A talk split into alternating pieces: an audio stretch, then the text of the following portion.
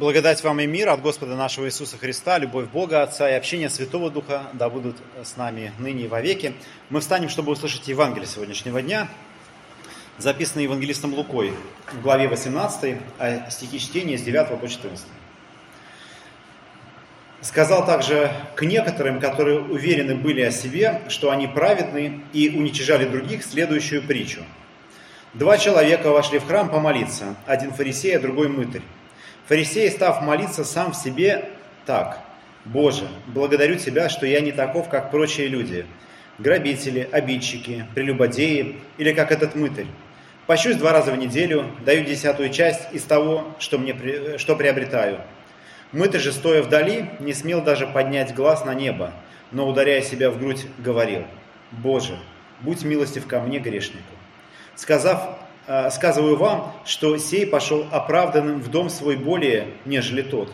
Ибо всякий, возвышающий сам себя, унижен будет, а уничижающий себя возвысится. Аминь. Это Святое Евангелие. Слава тебе, Христос. Присаживайтесь, пожалуйста.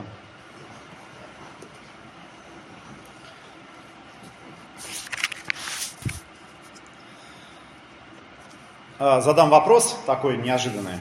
А, вот вы никогда не думали, а, за какую цену вы могли бы убить человека? А, скажем, если бы вам предложили 10 тысяч рублей, согласились вы или нет?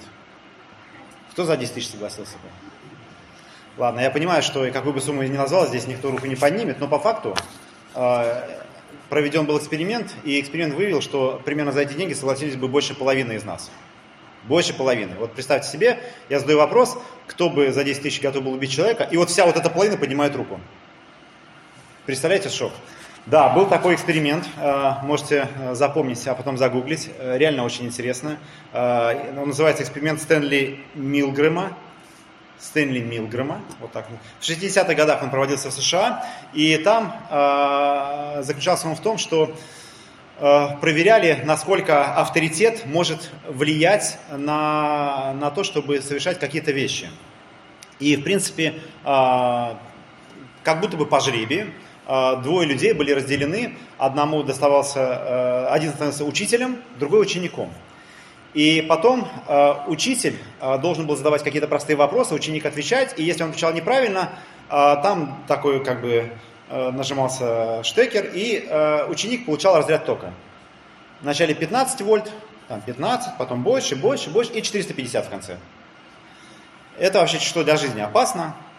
И вот он как бы спрашивает вопрос, кто-то отвечает неправильно, он делает щелк, тот ой, потом ой, и потом вот этот ой становится все больше. Но кроме того, всего прочего, сидит человек в белом халате, и когда ой становится громкий, уч, уч, учитель поворачивается к человеку в белом халате и говорит, что-то ему больно кажется. Все нормально, продолжаем. И в какой-то момент э, человек начинает кричать, говорит, все, давайте остановим. Но человек в белом халате говорит, нет, продолжаем, продолжаем. А потом он вообще перестает подавать признаки жизни. И он говорит, все нормально, продолжаем. Так вот, из 46 испытуемых 26 дошли до конца. Некоторые сказали, все, нет, спасибо, я в этом участвовать не буду. И вот как бы дохождение до конца, ну, по сути, означало, что как будто бы они убили человека. И это были самые обычные люди. Вот типа нас с вами. Если за нашей спиной стоит человек в белом халате, авторитет, который говорит, что это нормально, продолжаем, то мы так и продолжаем. Представляете, какой страшный эксперимент на самом деле? Как было бы неудобно принять в нем участие и о себе такое понять. Вот, вот я бы, ну, просто вот ты дошел до конца, а потом ты понимаешь, что ты убил человека, и понимаешь, что даже это эксперимент, что это не по-настоящему, но ты понимаешь, кто ты есть.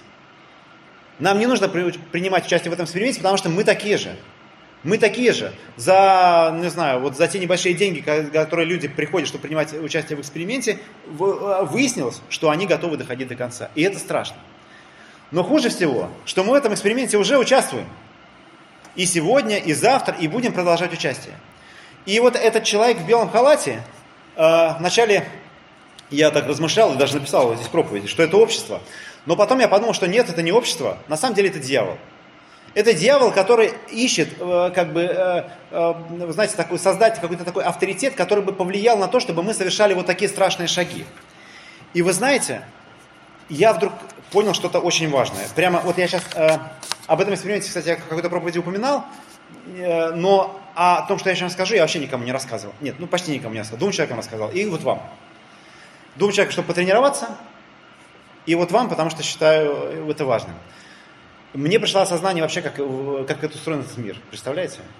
Просто вообще. Даже не знаю, вот за что такая благодать на меня не зашла. А, на самом деле все просто. Все просто. А физика говорит, что мир состоит из материи, энергии и информации. Да? Все вокруг. А, есть материя, есть энергия, есть информация. Ну, есть еще, как сказать, пространство, где это все происходит. Но неважно. Вот эти три вещи, они, э, они ну, в общем, подчиня... им подчинено все в мире. И я понял, что эти вещи можно, в принципе, приложить практически на все, что угодно. Что все в этом мире состоит тоже из вот этих трех вещей. Первое – это материальное.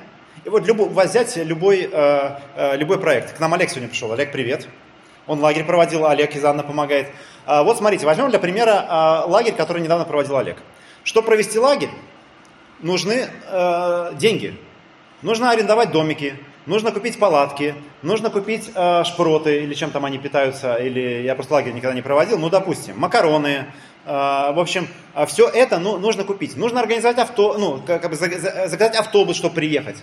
Это материальное. Все в нашем жизни этому подчинено.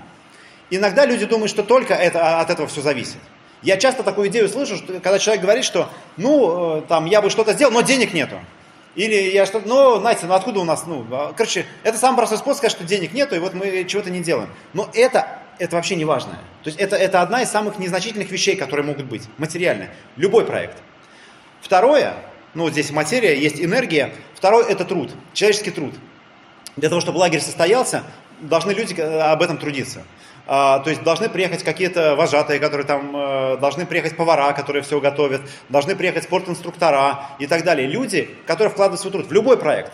А, вот мы здесь проводим богослужение, здесь тоже есть люди, э, которые вкладывают свой труд. И труд, он деньгами покрывается, ну, в лучшем случае на 70%. И чем более тонкий и изящный труд, тем меньше денежный вопрос, ну, как бы он стоит. То есть э, э, самую простую работу, э, она решается деньгами. Чем сложнее работа, тем, тем сложнее решить просто деньгами. Но деньги это тоже решают.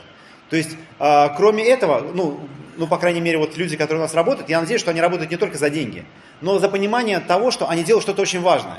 И если вы на работе тоже работаете только за деньги, мне вас очень жаль. Я надеюсь, что вы на работе работаете не только потому, что вам там платят, но, только, но, но потому, что вы там что-то совершаете очень важное, очень ценное. Вашей работой вы мир меняете. Я так надеюсь, что все на такие работы работают. Ну и вам за это еще дают деньги. Итак, есть материальное, дальше есть труд.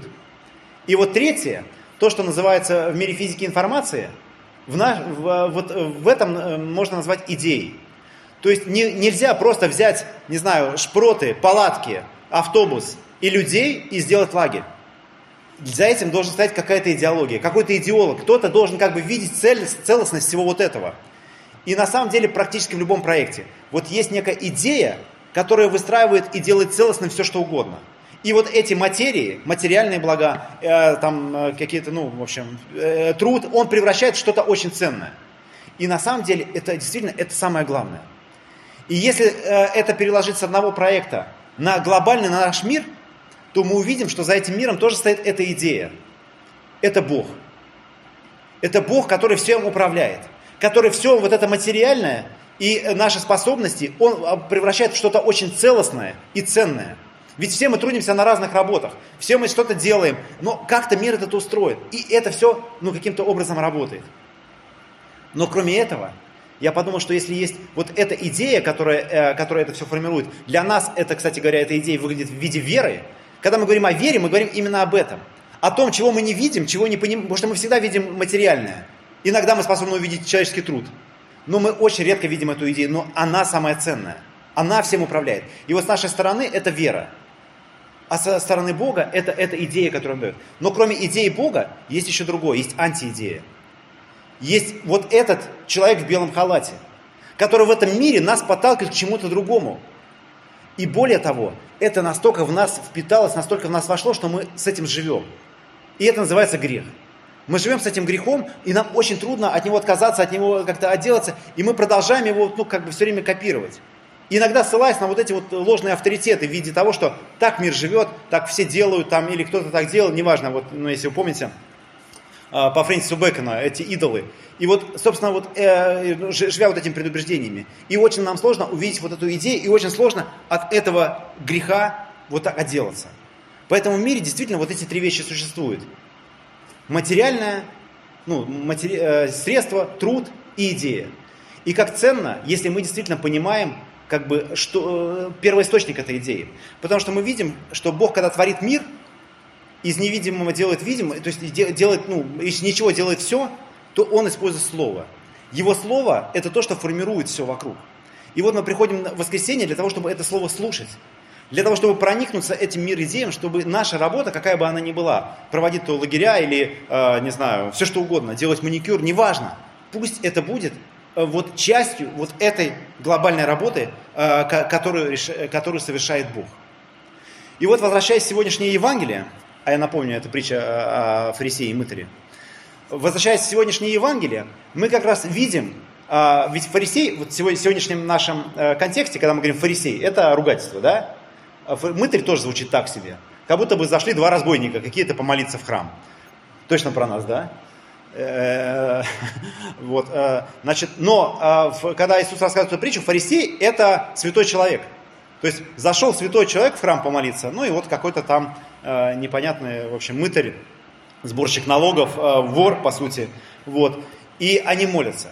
И вот действительно э, мы видим, что фарисей, он, он твердо стоит на ногах. И вот на самом деле вот то, о чем он молится, знаете, если бы немножко молитву эту переложить, что я, ну, во-первых, он благодарит Бога. Я благодарю, но за то, что я не такой, не такой, как прочие, да. Но могу благодарить просто действительно, что Господь ему это все дал. Дал такую возможность. Дал действительно твердо стоять на ногах. А, в отличие от э, э, вот этого бедного мытаря, а, которому ну, мы, испы, мы испытываем жалость. И, э, как сказать, и вот иногда вот такие, такой антиидеей действительно выступает некое представление о том, как этот, как этот мир устроен, или, ну, скажем так, о, об неких общественных маркерах. Ну, для мира это может быть богатство или успех. То есть человек, который богат, который успешен, конечно, он, ну, он как будто бы твердо на ногах стоит. Но так ли это перед Богом?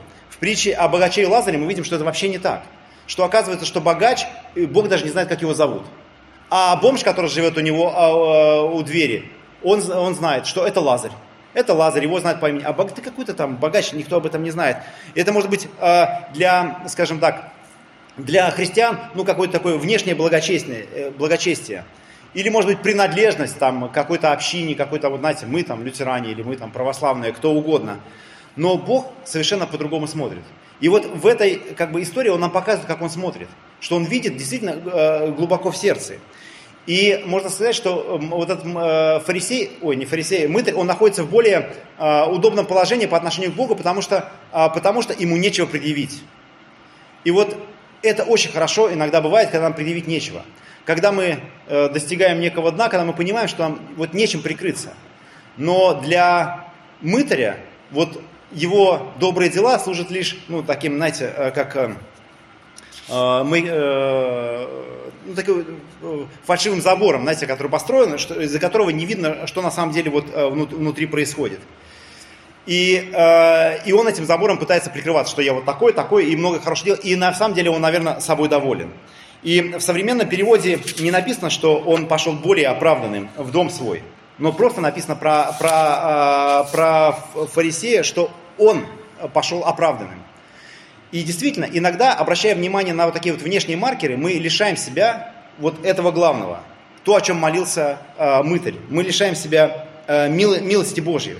Мы пытаемся вот видеть вот этого как бы человека в белом халате. Ведь так удобно, когда кто-то нам говорит, что это хорошо, это правильно, и мы ему доверяем. Мы пришли сюда на эксперимент. Мы, знаете, мы здесь гости. Так правильно? Правильно, значит я так буду делать. Вот. Э, но не всегда так правильно. И не всегда правильно, точнее, чаще всего так, как живет мир, это неправильно по отношению, по отношению, э, по отношению к Богу. Э, и действительно, мы получаем оправдание не потому, что мы что-то совершаем, но потому, что Господь нас прощает. И вот эту милость мы получаем через Христа. И сегодня вот ну, то, о чем мы размышляем, я действительно ну, думаю так, что Э, хотел бы, чтобы как можно меньше мы обращали внимание на вот эти внеш, э, внешние вещи. Вещи, которые нас ну, э, подталкивают к чему-то плохому, но больше смотрели на Христа. Если мы хотим какой-то пример в этой жизни найти, то, конечно же, это сам Христос. И пусть вот эта идея, которая всем управляет, э, э, вера, она действительно настолько крепко в наши сердца поселится, чтобы, чтобы нам этот мир к чему не подталкивал, мы бы не стали бы его жертвой. Потому что то, о чем... И, даже когда мы впадаем в грех. Потому что то, о чем нам говорит сегодняшняя, э, сегодняшняя притча, о том, что Бог, Он все-таки милостив грешникам. И Он дает возможность из этого выйти и начать строить жизнь заново. Помолимся. Отец Небесный, мы благодарим Тебя и славим за любовь Твою к нам и милость. Мы благодарим, Господи, что нас, грешных и немощных, Ты делаешь сосудом Твоей любви и даешь возможность служить Тебе. Мы просим, Господи, помоги нам действительно всегда слышать Твое Слово и помоги использовать то, что мы имеем на созидание Твоего Царства. Благослови, Господи, всех нас и нашу общину, чтобы наше дело было Твоим делом, чтобы наш труд был Твоим трудом, и все, что у нас есть, материально, оно действительно служило Тебе. Господи, помоги нам действительно все не, не побояться Тебе припоручить, а Ты помоги нам видеть э, во Христе ту милость, которую нам дарует на кресте. Об этом мы молимся во имя Отца, Сына и Святого Духа. Аминь.